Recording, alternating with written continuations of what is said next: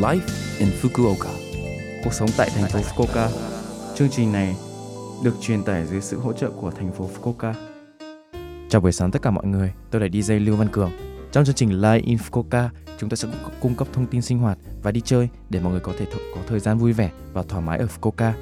Thứ sáu hàng tuần, tôi là Lưu Văn Cường, đến từ Việt Nam sẽ truyền tải thông tin đến các bạn. Chỉ một chút thời gian ngắn thôi, nhưng rất mong các bạn hãy cùng đồng hành với mình nhé. Cuộc sống tại thành phố Fukuoka. Các bạn thường ăn gì vào bữa trưa vậy? Mua đồ ăn ở cửa hàng tiện lợi hay là tự chuẩn bị đồ ăn cho bản thân ạ? Khu vực thành phố Fukuoka có rất nhiều bữa trưa có thể ăn trong khoảng 500 yên.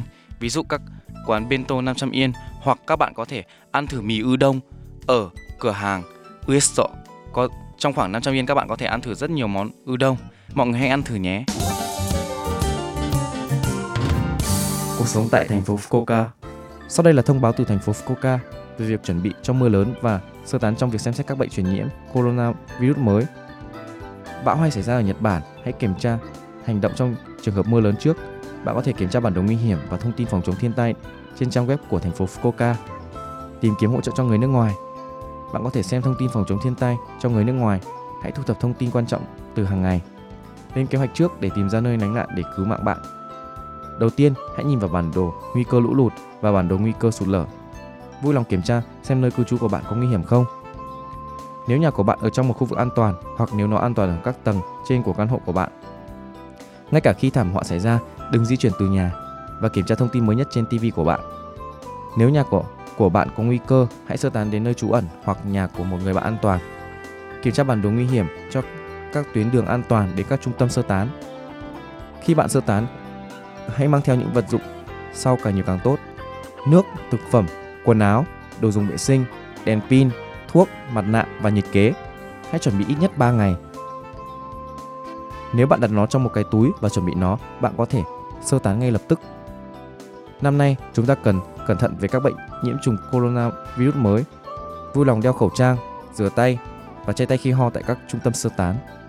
Để biết thông thêm thông tin khẩn cấp về thảm họa, vui lòng truy cập trang Facebook chính thức cho người nước ngoài tại thành phố Fukuoka. Global Community Fukuoka và Fukuoka Yokatopia Kokusai Koryu Zaidan. Ngoài ra, chúng tôi sẽ thông báo cho bạn trong email, like và ứng dụng phòng chống thiên tai. Tsunagaru Plus. Hãy sử dụng nó nhé.